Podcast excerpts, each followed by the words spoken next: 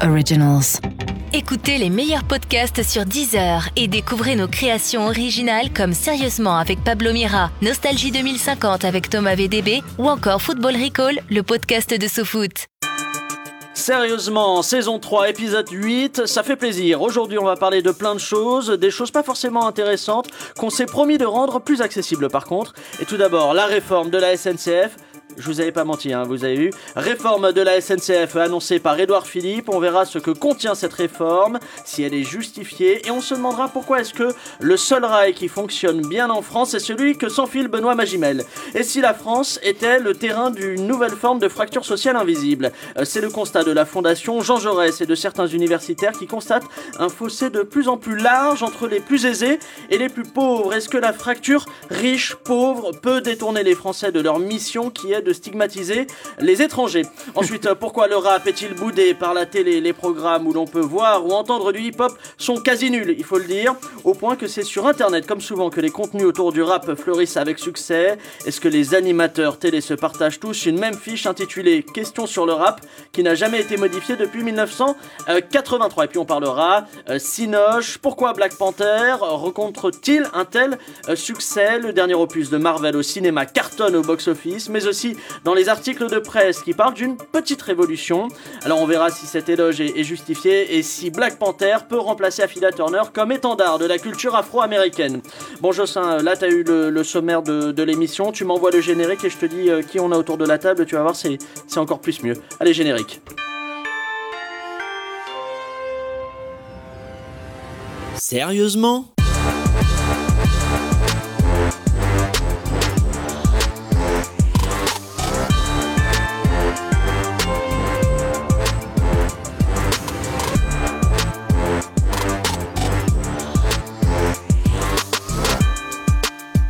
Bonjour et bienvenue dans Sérieusement, le podcast d'actu avec des blagues dedans. Avec moi pour parler euh, de cette chose qu'on appelle le monde, euh, 3D Baptiste et le premier. Il est cofondateur du site Osons Causer. Vous l'avez peut-être déjà vu dans des films comme euh, Allez, on se met en grève ou euh, J'ai cassé mes bolasses.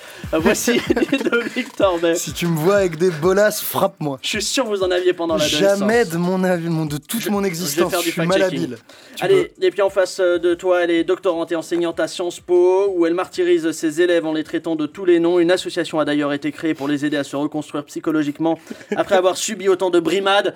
Voici Anastasia Colosimo. C'est tellement vrai en C'est plus. vrai ou pas? Ouais, c'est Il y a eu des ça. plaintes ou pas? Ouais, il y a déjà eu des plaintes. Ok.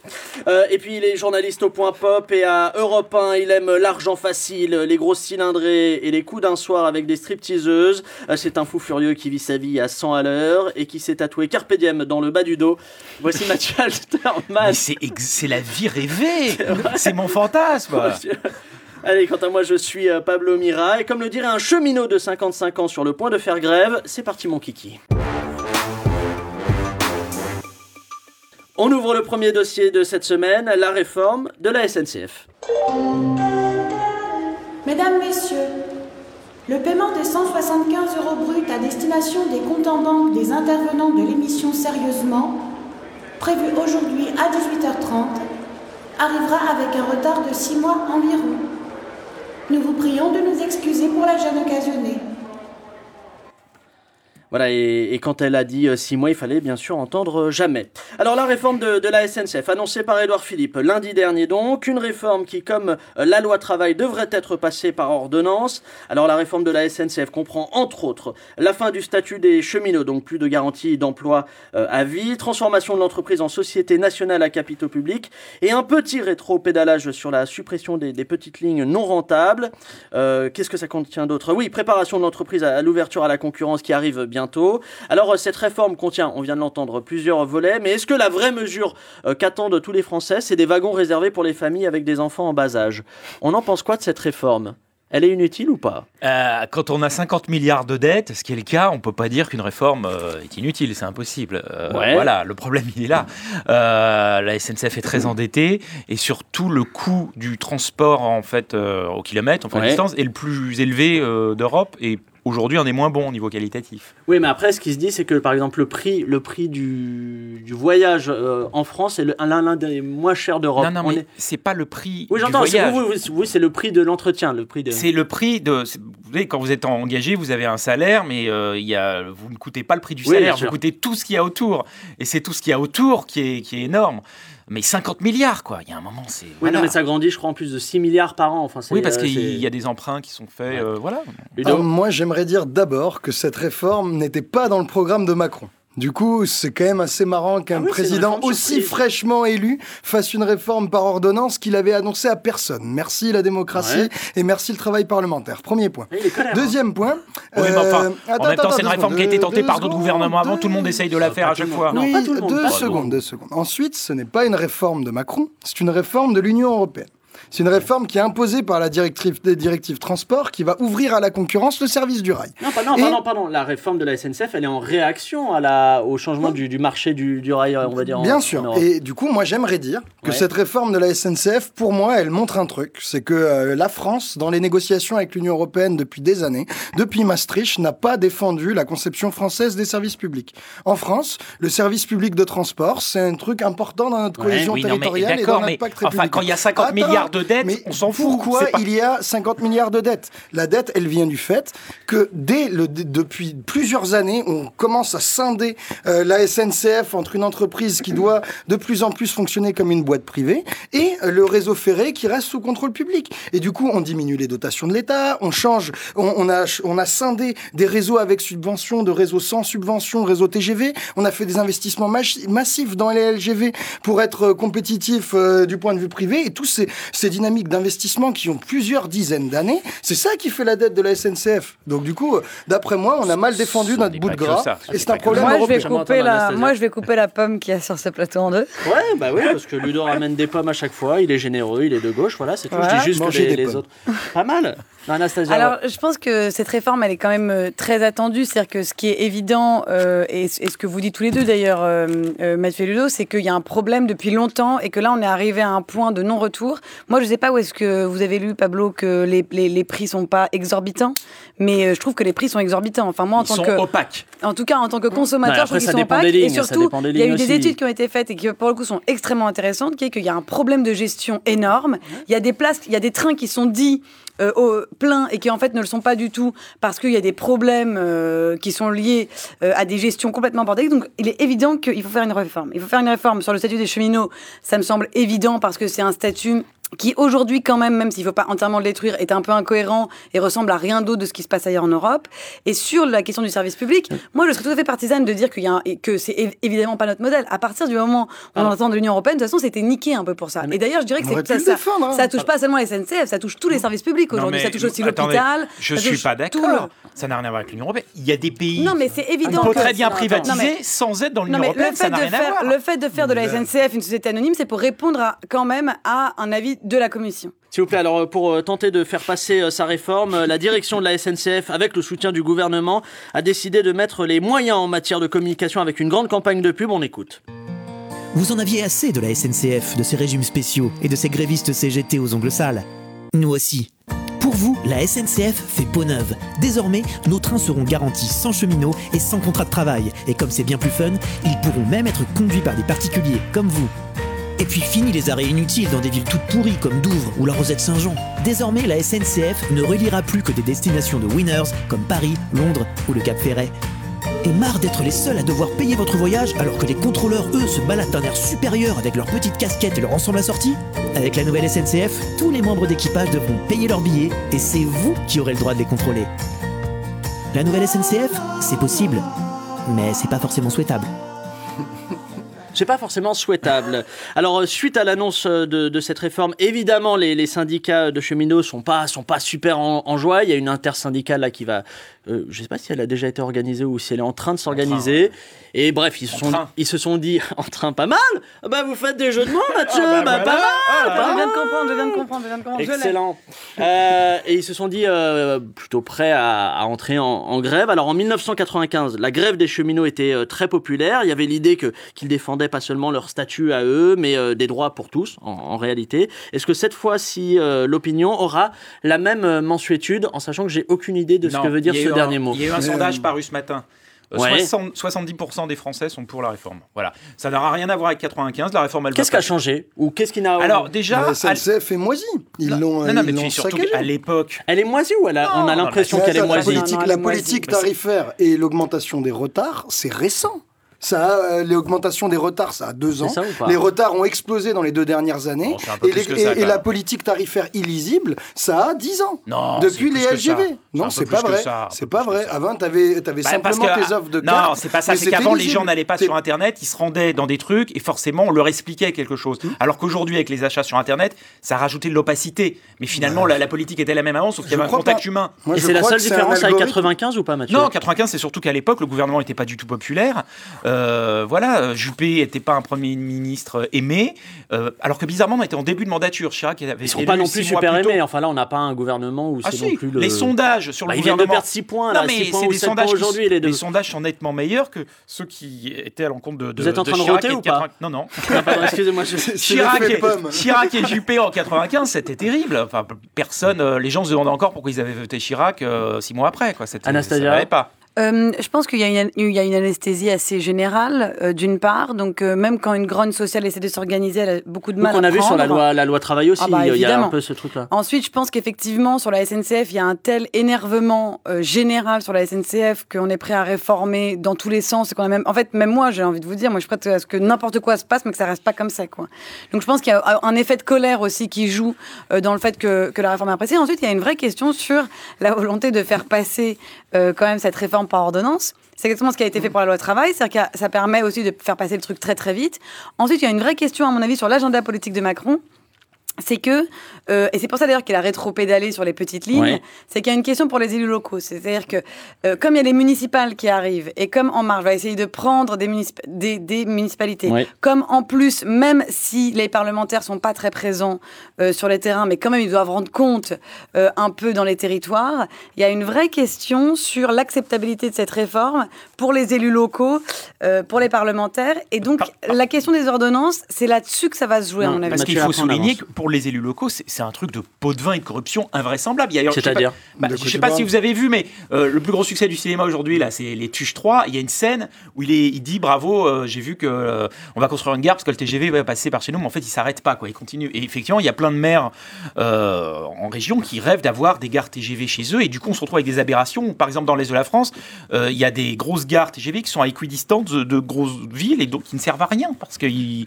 n'y a pas d'activité économique là-dessus. On a fait n'importe quoi. C'était un moyen vraiment de, de trucs de pot de vin, n'importe quoi, en disant regardez, ça va être cool de montrer euh, notre, notre gare. Ça a toujours été le cas. C'est un des énormes enjeux, même dans les petites, villes, les petites lignes ferroviaires, c'est un énorme enjeu d'avoir une gare.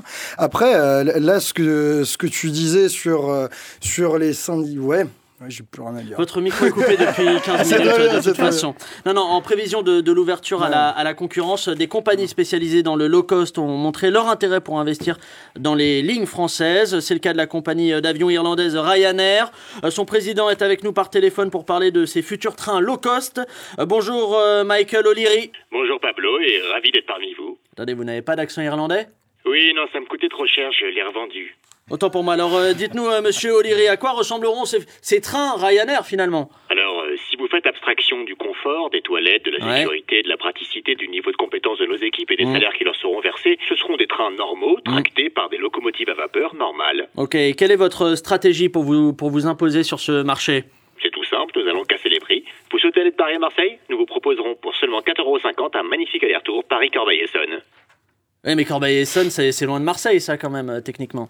Oui, oui, mais le prix est rikiki. Et encore, ce sera pour un billet en première classe tout confort, avec siège en bois, bras Mhm. et roses pour se chauffer, et même de petites rigoles contre les murs afin d'évacuer les besoins. Oui, non, c'est pas du tout euh, confort. Vous, avez le, vous aurez le Wi-Fi au moins ou pas? Non, mais par contre, nous aurons des autocollants avec le logo Wi-Fi. Ah non, c'est moins bien. Euh, Dites-moi, euh, vous n'avez pas peur de, de faire fuir les, les Français avec une offre aussi peu fournie et si différente? Oh, du tout. Regardez Mathieu Alterman. Ses cheveux sont peu fournis, son visage est euh, différent. Et pourtant, je suis sûr que les Français l'adorent. C'est tellement en dessous de la ceinture, ça. Non, c'est au-dessus du col. Oh. Merci, euh, monsieur O'Leary. euh, voilà, le, le président de Ryanair qui se lancera prochainement dans le marché des vélos low cost. Euh, D'ailleurs, je me demande bien comment ils vont se débrouiller pour faire pire que le Vélib. Sérieusement Allez, on passe au sujet suivant qui évoque. Voilà, c'est bon, tout le monde est rentré. Allez, approchez-vous. Donc ici, nous sommes dans un studio d'enregistrement où l'on enregistre ce qu'on appelle un podcast. Hein, c'est comme une émission de radio, sauf que c'est écouté par quasiment personne. Euh, attendez, excusez-moi, monsieur, vous êtes qui? Ah non, non, faites pas attention à nous, nous on vient juste pour la visite. Ouais. Donc vous voyez là, le monsieur mal rasé qui m'a interrompu, c'est Pablo Mira. C'est le présentateur de cette émission qui est destiné à un public donc de bobos euh, déconnectés de la réalité. Et on, on peut le toucher? Ah non, fallait prendre une option pour ça. Et puis vous pouvez pas non plus leur donner à manger. Hein. Bon, de toute façon, la jeune femme blonde là-bas, Anastasia Colosimo, elle se nourrit que de nicotine. Allez, on continue la visite, hein, sinon ces jeunes personnes vont se croire intéressantes si on reste trop longtemps. Prochain arrêt, France Inter, et là on pourra observer André Manoukian en train de faire semblant d'écrire ses chroniques. Allez, euh, oui, merci. Merci. Allez, on va parler de la sécession des plus riches, car selon euh, une note de la Fondation Jean Jaurès, on serait en train d'assister à un phénomène de repli sur soi des plus fortunés, euh, de ce qu'on pourrait appeler une nouvelle bourgeoisie. Alors concrètement, ce que ça veut dire, ça veut dire qu'il y a moins de mixité sociale dans les écoles privées, dans les institutions de, pouvoir, que par exemple Paris se voit déserté par les ouvriers et les employés. Alors est-ce qu'aujourd'hui les, premiers de cordée sont arrivés en haut et puis ils ont attaché la corde à un arbre en oubliant complètement qu'il y avait encore des gens en bas Ça fait un moment que ça dure. hein. c'est vrai ou pas ça? Parce que très sincèrement, moi, c'est un phénomène sur lequel je me penche depuis deux heures. Non, et vraiment, je- et vraiment, j'ai ce sentiment-là, mais depuis que pas je longtemps. pense que je pense que il faut. euh, elle, elle est très bien d'ailleurs cette note de la Fondation Jean Jaurès. Euh, je la C'est trouve rare, vraiment. faut le souligner. Elle est vraiment très très bien. Euh, ce qu'il y a, c'est que euh, c'est pas non plus un pavé dans la mare parce que euh, je pense que on, on sera assez d'accord pour dire qu'il y a eu un moment un processus qui s'est appelé la mondialisation, euh, qu'on a essayé de vendre comme une mondialisation très heureuse et, et cette mondialisation a, a- a aidé beaucoup une partie de la population qui était les élites, mais d'ailleurs pas seulement en France. hein. Euh, Je pense que ça s'étend très largement euh, à l'Europe et aux États-Unis.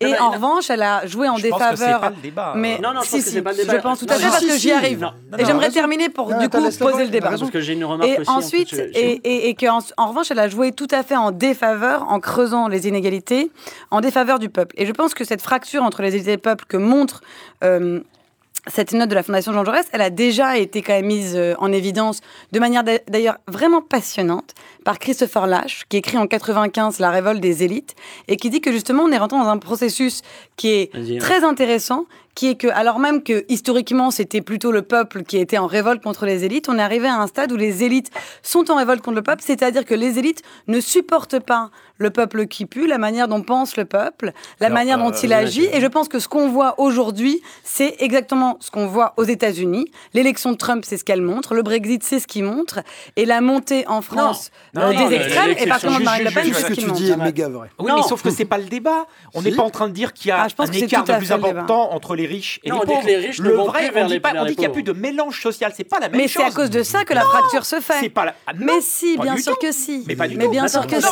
Ça- n'a rien à savoir C'est le- pas vrai. Alors, je suis désolé, c'est pas vrai.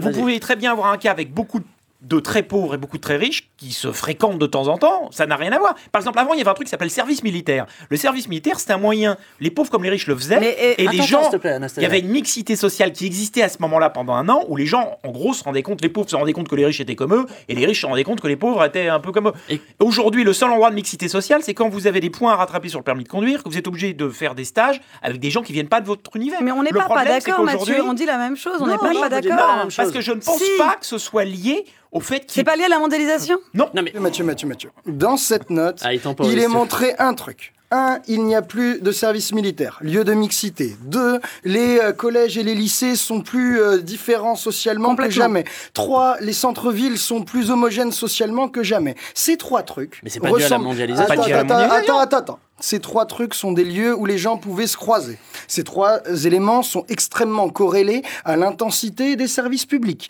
ou de transport, ou de qualité scolaire, ou de services militaires. Et en même temps que ces trois lieux de mixité disparaissent, il me parle aussi de l'exil, fiscal, tout ça, en même temps, ce, ce à quoi on assiste depuis 20 ans, et ça c'est entièrement lié à la mondialisation, il y a des livres de Wilkinson, il y a un nouveau livre de Pinker qui arrête pas de le montrer sur des stats macro, machin, dans les pays développés, l'écart s'est creusé par sécession des riches. J'avance, s'il vous plaît. Pour lutter contre la, la- la fracture entre les, les riches et les classes sociales plus modestes, eh bien, Frédéric Lopez nous propose une nouvelle émission Feel Good où ces deux univers vont euh, se mélanger. On écoute à quoi ça ressemble. Cette semaine, dans Rendez-vous en salaire inconnu, j'emmène Léa Seydoux, l'actrice, à la rencontre de Pascal, un facteur de Lorient qui ne gagne que 1500 euros par mois. Léa, je te présente Pascal chez qui tu vas dormir. Bonjour Pascal. Moi, Léa. Moi, très heureuse de rencontrer toi. Ah, bah bonjour euh, Léa, euh, bienvenue chez nous. hein. Qu'est-ce qui se passe, Léa? Attends, si tu pleures, pleure face à la caméra. Voilà. Non mais attends. Ces gens, ils font l'effort de parler notre langue. Alors que moi, je connais pas un mot de pauvre, je me sens si bête. Hum, ça sent bon. C'est votre fameux poulet yassa? Ah non, ça c'est une crêpe tomate œuf champignon. euh, Tu sais que t'es en Bretagne ici? Oh, c'est du poulet yassa? Non, toujours pas. euh, c'est mon fils Jordan.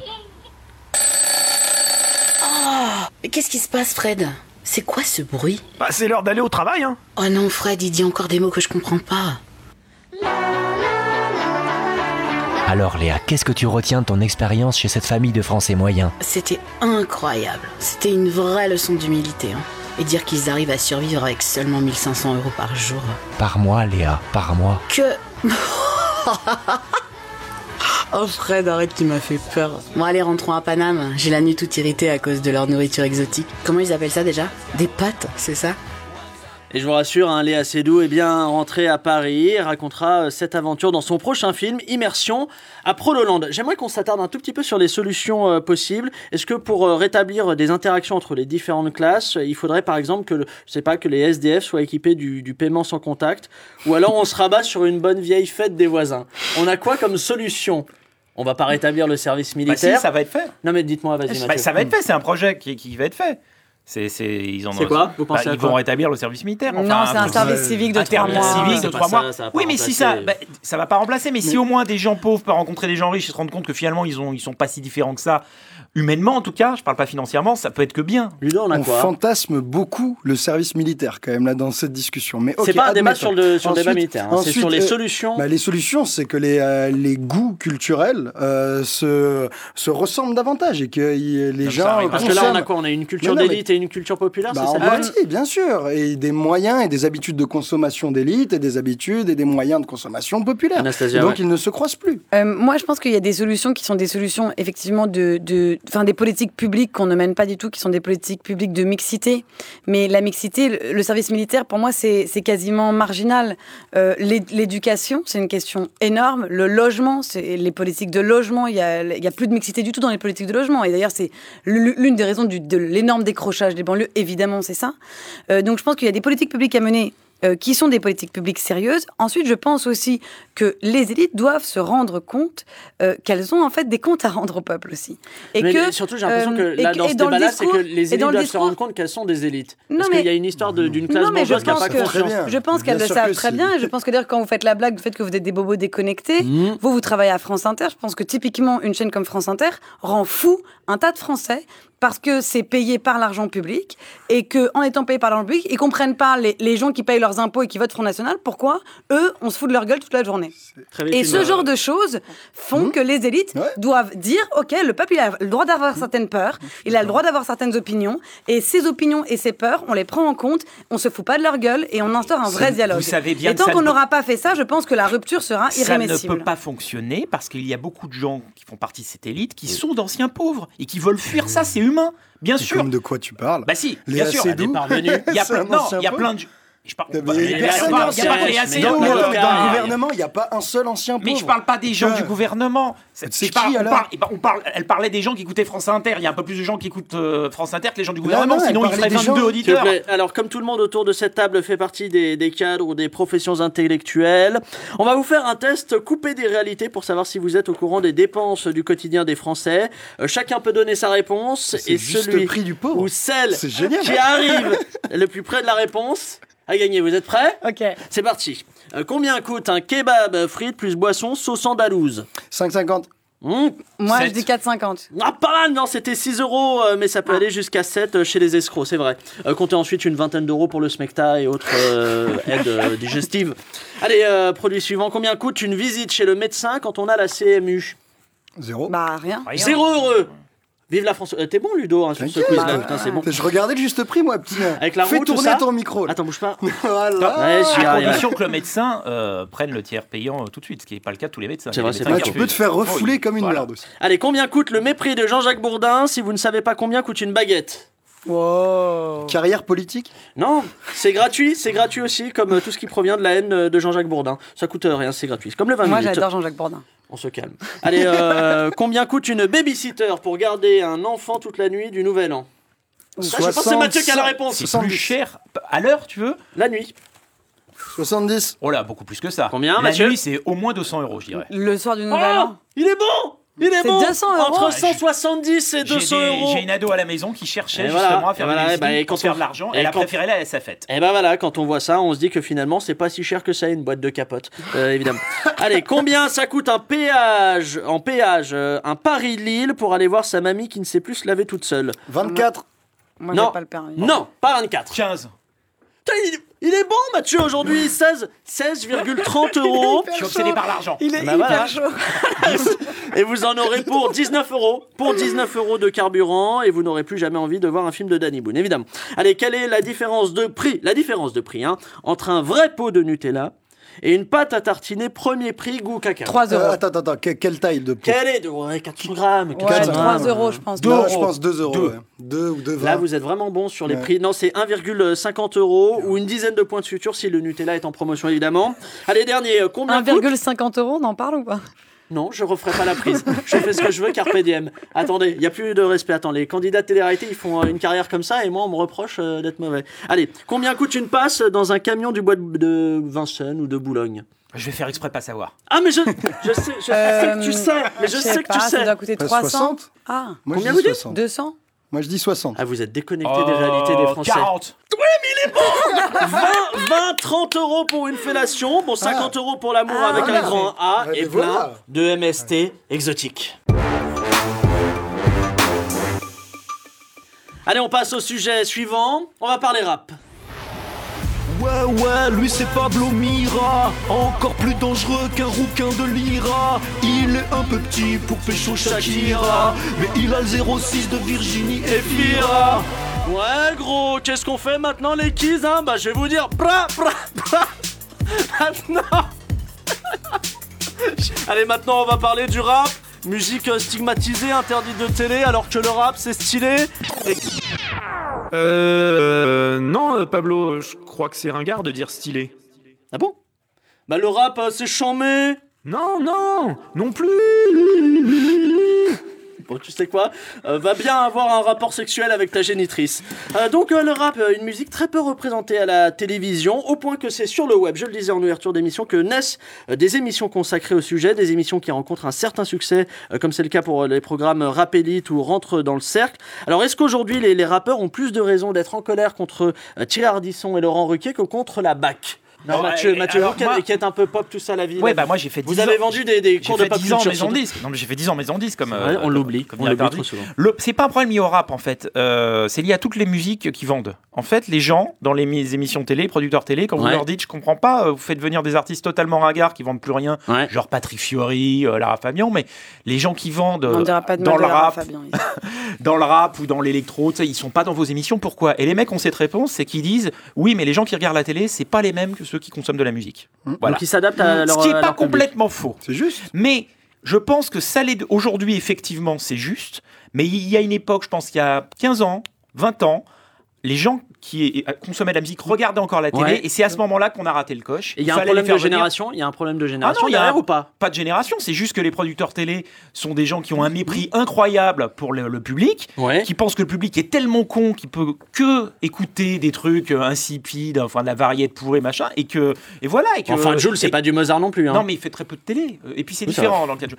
Et, euh, et surtout, ils ont. T'as vu comment il m'a il m'a recalé il est a dit surtout, le sous-texte c'était ferme ta gueule, Pablo. Dès que quelque chose est soi-disant segmentante, ils disent ce mot-là, segmentante, ils le programment Clivant, pas. clivant, segmentant. Mais donc, il y a des situations complètement dingues. C'est que le groupe de rock Phoenix qui vend des disques dans le monde entier, je crois qu'ils ont jamais fait de télé en France. R, le groupe R, quand même, c'est des stars Ouais. euh, aux États-Unis. Ils ont jamais été invités dans une seule émission télé en France. Et par contre, vous allez encore voir des gens comme Rock Voisine qui font rien, mais rien. Eux, ils sont invités. Ils sont au Resto du Cœur tous les ans. euh, des ringards Et comme les- et Julie Zenati. Enfin voilà. Eux Et les, invités. rappeurs, et les rappeurs qui ont accès à la, à la téloche, c'est ceux qui sont le moins clivants, le moins segmentant. Là, je sais pas, je sais pas pourquoi. Je pense à Aurel en San. fait, c'est ceux Là, je pense, je pense à Aurel San. Non, c'est ceux qui ont vendu à un tel niveau qu'ils Ouais. ils peuvent pas passer. euh, Quand tu vends euh, Bon, 500 c'est 000 du disques, c'est du Bah, oui, euh, voilà, c'est que tu passes sur énergie. pas à la télé. Hein. Peu. Mais il veut Peu. pas. Très très peu. Il veut pas.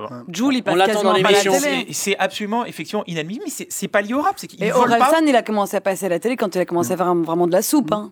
La soupe, moi j'aime Bah, bien Orelsan. Après, euh, Vas-y, il Ludo. il y a un problème d'usage, hein, à mon avis. Il faut d'abord capter que beaucoup de gens qui écoutent du rap ne regardent pas la télé.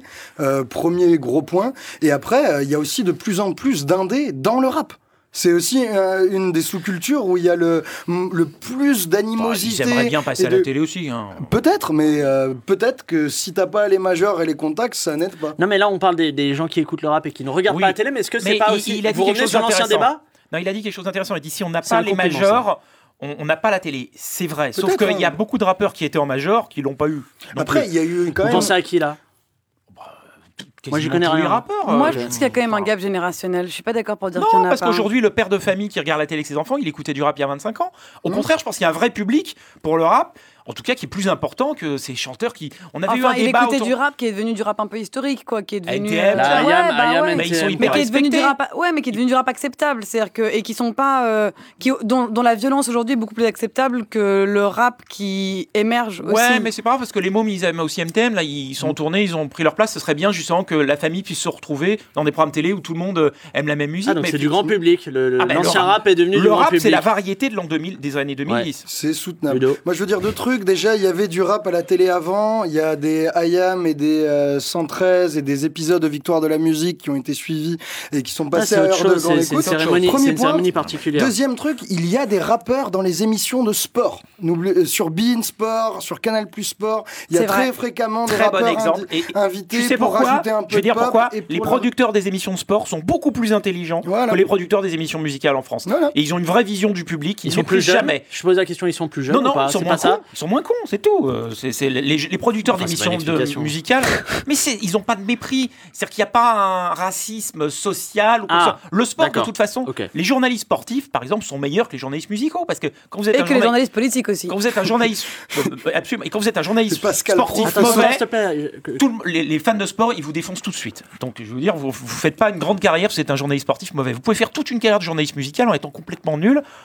C'est que c'est pas c'est pas objectif la musique. Ok. C'est c'est juste euh, on aime ou pas. Donc il y a pas un, il y a pas un gagnant, il y a pas un perdant quoi. Voilà. Alors, il y a, il y a- il y a quand même des chaînes qui essayent, euh, qui essayent en la matière pour tenter d'élargir son audience. Il y a France Télévisions, par exemple, qui a décidé de se mettre à la page en revisitant ses, ses programmes historiques pour les mettre un peu à la sauce hip-hop. On découvre en exclusivité quelques extraits euh, d'une de leurs euh, émissions. Wesh les ré, c'est cette gecko pour un nouvel épisode de Talachat. Aujourd'hui, je vous propose un voyage extraordinaire à la rencontre des plus belles espèces sous-marines et aussi des plus belles touches du monde tant qu'à faire. 1-1.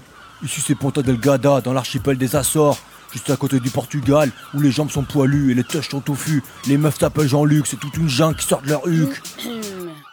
Monsieur Guico Ouais, pardon, madame Ernotte, je me suis emporté. Je je vais reprendre le texte qu'on a dit là. Ici, la faune marine est tropicale et pleine de pélagiques, des petits poissons par millions, des marlins, rémentas et même de très gros thons. J'espère qu'ils auront des nichons pour caler mon gros bâton. Bon, ça suffit maintenant, allez, dehors. Ah putain, je suis désolé, madame Ernotte, ça m'a échappé. Je, je pense que je dois avoir un problème avec les schnecks. Allez, dehors, Gilbert. Essayez de rappeler Georges Pernou, hein, peut-être qu'il aura changé d'avis. Sérieusement? Allez, on, on passe au dernier sujet de cette émission, le carton au cinéma du film Black Panther.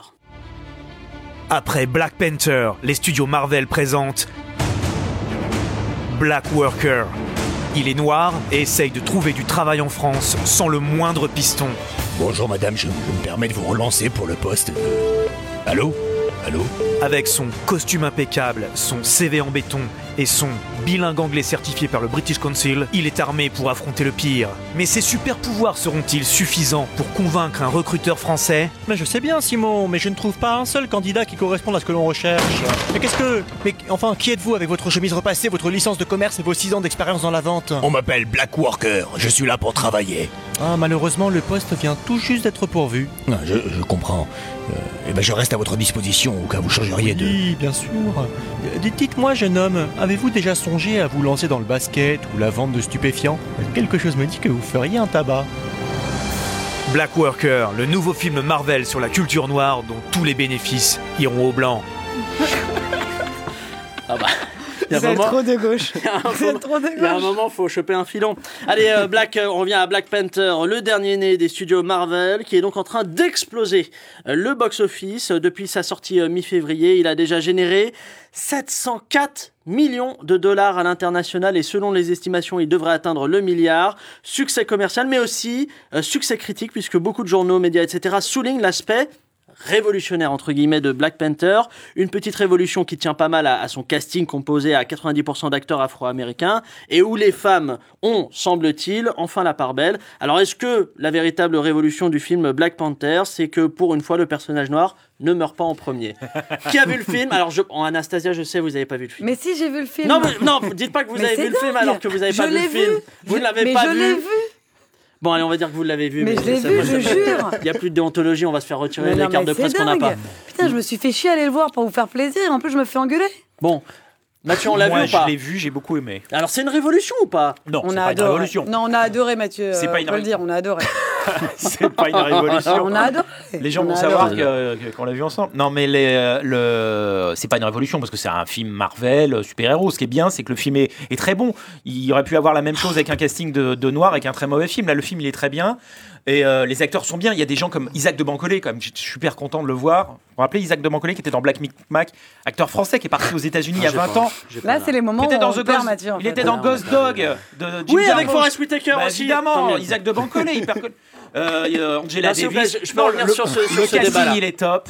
Euh, le film est bien. C'est pas le premier super-héros noir parce qu'il y a quand même eu Blade. Je sais pas si vous vous Ah, souvenez bah voilà, Blade. Blade, Wesley Snipes, Voilà. le peu vampire. il a Euh, en fait, je- il avait une épée qui avait des épines qui sortaient du mais qui était pas très, pas très bon. euh, Blade, des très- quand même. Non, mais Et on je peut- suis une légende. S'il vous plaît, on peut revenir ou pas Ouais. Ludo. Euh, moi, j'ai adoré ce film. Pour moi, c'est le de très très loin le plus profond des Marvel, mais vraiment de très C'est très ouf, très je loin. suis désolé, je suis obligé de dire que je, je suis vraiment pas d'accord, j'ai trouvé. Bon, bref, allez-y. Bah, mais- pour moi, Ah, vous tu avez vois, trouvé ça nul Ah, j'ai trouvé ça à chier de ouf. C'est Pour vrai moi, t'as Vas-y, 100 000 vas-y. grosses problématiques politiques, grosses problématiques de sciences sociales. Oui, tu oui, peux oui. comprendre énormément de choses avec ce film. Ouais. Et je trouve, personnellement, que euh, le rôle donné au Quebla, le rôle donné à l'impérialisme, parce que c'est quasiment tout le pitch du film, c'est autour Ouais. de l'impérialisme, et le rôle donné aux nanas, c'est stylé. Moi, j'ai vraiment adoré ce film. C'est Oui, de loin mieux que la moyenne des Marvel. Anastasia, Alors ouais, moi je trouve que premièrement c'est un très bon film. Deuxièmement je trouve qu'il donne énormément à réfléchir. vraiment- Non j'ai vraiment Mais la adoré. dramaturgie est à chier Non est-ce que je peux parler? Bah oui, Merci. c'est ce que vous faites depuis 45 Euh, minutes.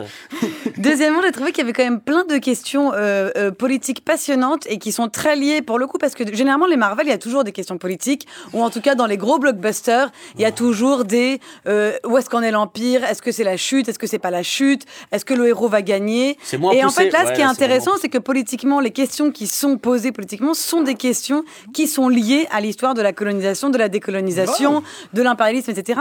Donc de ce point de vue-là, c'est intéressant parce que dans les gros blockbusters, généralement, dans les grandes légendes, dans les grands contes racontés par les blo- blockbusters, c'est pas ce qui est raconté politiquement. Enfin, euh, Ça, c'est un pas deuxième le cœur point. du film non plus. hein. Non, mais ça existe vachement quand même. Oui, ça Non, le existe cœur du vachement. film, c'est qu'il peut sauter très très loin. vachement. C'est vraiment Et le fait 2h30 qu'il sur un s'appelle mec qui Black peut sauter assez Panther loin. et la, la question marxiste, elle existe, etc. Tout ça, ça existe. et je pense que que c'est hyper intéressant. Vous l'avez vu où la, la question Bah, marxiste dans bien Black sûr que si. Le Ouais. fait de vouloir, le fait d'être Ah, dans, bah, non, Vas-y, vas-y. La lutte des classes, tout ça. Bah ouais. oui, la lutte des classes, le fait de dire euh, euh, on va défon- maintenant qu'on a ces trucs secrets, on va défoncer tout le monde et donc on va être dans une révolte complète ou plutôt non, on va l'utiliser, se le partager ou pas et est-ce qu'on le partage ou pas, tout ça ce sont des questions qui sont tout à fait. Euh, sur la nation C'est génial, ce mettre un petit bémol. J'aimerais juste apporter une précision, parce qu'on a parlé du Wakanda. Le Wakanda, c'est le pays imaginaire de cette Dans histoire qui abrite Black Panther. Petit et- bémol, c'est un bon film ça, mais enfin le côté politique, tout ça, c'est très marketé. Il y a quand même un grand cynisme. On Bah, derrière, sent- c'est Marvel et Disney. Enfin, mais- t'as- t'as pas. Et t'as puis, pas- on Mais sent comme quand dans même- tous les films américains, Oui, toujours, c'est ça que- qui est génial. Oui, bien sûr, sauf c'est que- que ce qui est que- génial dans les films Non, américains, ça. c'est que c'est toujours marketé, Non, mais en oui. même temps, ça existe Bien vraiment. sûr, mais y a et c'est aussi la manière dont l'Amérique règle ses problèmes Oui, très non, souvent mais le- à non, coup non, de ça. blockbuster avec ce cynisme, Oui, mais en même temps, il y la a, pas que ça. Il y a pas que ça. Il y a surtout que il y a un problème. La communauté noire américaine a réellement coupé complètement les ponts avec l'Afrique. euh, voilà, et on sent qu'ils ont, ils veulent un peu. Par exemple, vous savez, la plus grande star au monde, c'est Beyoncé. Elle a jamais donné un seul concert sur le territoire, sur le continent africain. Rien. On sent qu'il y a quand même, ils ont un problème avec ça, qu'ils ont voulu Ah, un petit mais- peu se. Peut-être ils Non, ont mais pas les moyens. Évidemment de- qu'ils ont un- évidemment qu'il y a un problème par ailleurs. En fait, ils en ont rien à foutre. Mais euh, je trouve dans- que justement bon. le film est assez honnête là-dessus, c'est qu'il montre tous ces aspects-là en fait, Euh, et de manière assez peu naïve, je trouve, et assez peu bête. Et ça, ça a toujours été un génie Moi, des, des Américains. J'ai quand même l'impression qu'ils c'est veulent que un dans peu se donner bonne conscience avec ça. C'est ce qui m'a un peu gêné. Je suis pas sûr que ce soit super sincère au fond. Mais euh, le film est bien. Après, euh, c'est un mythe, ce film. Tu vois, le Wakanda, c'est une problématisation de l'impérialisme et du pillage des ressources africaines et de la richesse infinie de ce continent. Et c'est une problématisation traitée avec mythologie. Et moi, je suis d'accord que euh, il y a- on peut y voir un cynisme vu que c'est super marketé et que c'est Disney. Mais d'un autre côté, ce film, euh, je pense que assez sincèrement pour beaucoup d'Américains, ça représente un c'est maintenant, reconnaissez-nous, voilà ce qu'on pose nous les quebelins dans le cinéma. Et euh, je trouve que ce que ce film traite ce- traite le problème de la place politique du noir de manière méga intelligente. T'as une vraie tension sur est-ce qu'il y a une nation noire ou pas, est-ce qu'on doit se rattacher euh, à l'impérialisme américain Est-ce qu'il va- qui est-ce qu'il va réussir à sauter assez loin aussi à un moment? Bien sûr, bien sûr. Mais toi, t'aimes bien les gens qui Non, mais moi, j'ai vraiment apprécié ce film et je trouve que la charge politique et le sens politique qu'il a est plutôt sincère. Moi j'ai une dernière question pour vous. Est-ce que le combo ultime pour faire un carton au cinéma, ce serait pas d'avoir un super-héros noir qui parle avec un accent ch'ti Est-ce que ça marche en Elle est France tellement ouais mauvaise cette blague, j'ai. Non, elle est excellente, Mathieu. honte. Mathieu, il a rigolé ah, dans son fort intérieur. Non, mais par ailleurs, là-dessus, moi, je tiens à ça, non, dire- on n'est pas reparti, bien Non, sûr bah que si, non, Une Anastasia. seconde, une seconde, un petit truc, Jocelyn, un petit truc. coupe-moi le micro Non, de mais si, parce que je vais dire un truc vachement de gauche et que je pense vraiment. Tu enregistres Si, si, je dis un truc vachement de gauche et, que je pense vraiment qui est que euh, il y a une vraie difficulté aujourd'hui dans le cinéma américain et particulièrement français à ce que euh, les euh, Noirs et les Arabes aient d'autres rôles que les rôles qui leur sont assignés Ça oui. euh, de manière bah, vraiment catégorique et, et emmerdante. Et là, ce qui est agréable, c'est qu'on a tous les rôles. Et donc, ça veut dire que voilà. c'est- Enfin, euh, juste un petit bémol, il y a eu des- le cas dans les années 70 avec la Black Exploitation et ça n'a pas changé grand chose après. Oui, bien sûr, mais on peut. Pourtant, Mais, mais dans c'est faits, toujours pas- agréable, c'est de voir un casting C'est où effectivement. dans la forme, mais dans le fond, est-ce que ça va changer tant que ça? On ne sait pas. S'il vous Bah, euh, s'il vous plaît, Black Panther, c'est le 18e film Marvel et euh, entre tous les personnages Marvel ou DC, DC Comics, Hollywood a largement de quoi nous en faire bouffer encore longtemps du, du super-héros, même s'il y a euh, certains personnages qu'on n'a pas forcément envie de voir sur grand écran tellement ils sont un peu what the fuck. Eh bien, ça nous a donné l'idée d'un quiz, hein, du petit quiz de la semaine. Euh, Je vais vous donner le nom et le pouvoir d'un héros ou d'un vilain. À vous de me dire s'il existe réellement ou pas. Vous êtes prêts? On va aller très loin. J'espère que vous avez. Le premier super euh, héros, euh, Dog Welder, un héros qui soude des chiens au visage de ses ennemis. Je vous ai prévenu, et ça c'est le plus J'ai faible. tellement envie qu'il Mais il existe. existe où?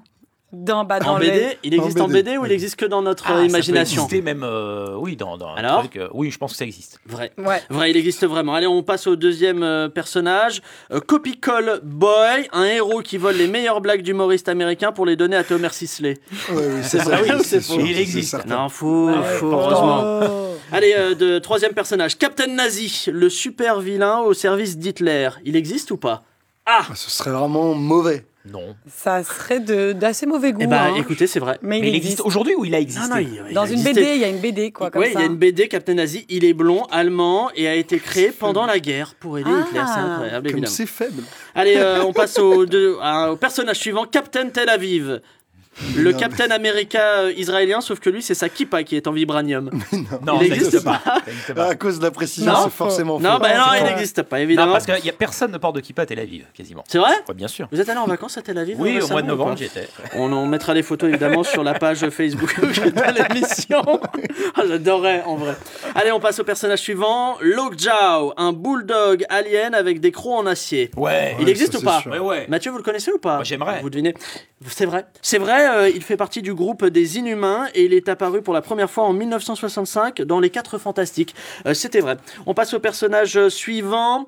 Démonia Ingalls, une méchante qui a le pouvoir d'envoyer ses ennemis dans une dimension parallèle où l'on vit dans la petite maison dans la Je prairie. veux la connaître. Il n'existe pas Moi, j'aime tellement la petite dans la prairie. Non, mais ça existe n'existe pas, mais j'ai- j'aurais aimé. Bah ça faux, donne envie. faux, faux. Et d'ailleurs, vous inquiétez pas, hein, l'auteur qui a eu cette idée a immédiatement été euthanasié au passage. Allez, personnage suivant, détective Chimp, un chimpanzé très intelligent qui s'habille comme Sherlock Holmes et qui résout ses enquêtes. Oui, c'est vrai, c'est vrai, c'est dans la BD Injustice, même Batman, à un moment, avoue que Chimp est un meilleur détective que lui. Allez, on passe au personnage. job, hein. Personnage suivant, s'il vous plaît. Hémogoblin, un méchant vampire séropositif qui mord les gens pour leur refiler le sida. C'est un vrai personnage ou c'est un faux personnage? Non, je pense que c'est faux. Je crois qu'on va faux. passer au prochain. euh, Non, mais c'est faux. Ouais, c'est trop gros, c'est faux. Putain, c'est vrai. Mais non. C'est vrai, euh, c'est dans Mais- le comics Les Nouveaux Gardiens à la fin des années 80. Euh, mais pas de panique, hein, Hémogoblin a été créé par un groupe suprémaciste blanc et il ne mord que les blancs, évidemment. Comme folie. c'est. C'est la folie. C'est la Comme folie. c'est. Je vous avais prévenu. Je vous avais prévenu. Mathieu, il est dégoûté. Allez, on passe au personnage suivant. Menu B5. Un super vilain asiatique qui se bat avec des baguettes en bois et des gyoza tièdes. c'est vrai ou pas? Non, c'est- ouais. C'est faux. C'est faux, c'est faux, évidemment. Et on passe au dernier, Extraño, un magicien hispanique gay qui demande à ce qu'on l'appelle Tantine. Ah, je suis sûr que c'est vrai. C'est. C'est vrai. C'est vrai. Mais non, c'est Et bien vrai. sûr, toute ressemblance avec ma propre personne serait totalement euh, fortuite. Sérieusement, c'est fini? Sérieusement? Eh ouais, bah ouais, c'est fini. Ludo, Anastasia, Mathieu, euh, merci en tout cas d'avoir répondu présent.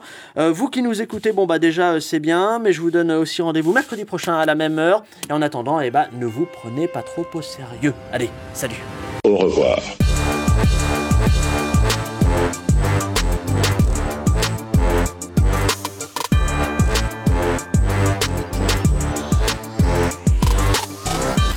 Cow, une vache vampire vieille de 300 ans.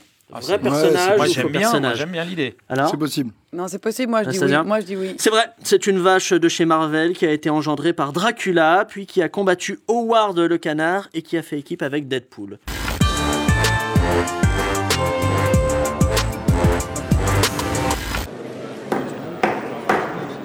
Messieurs, dames, place aux enchères, 10 heures.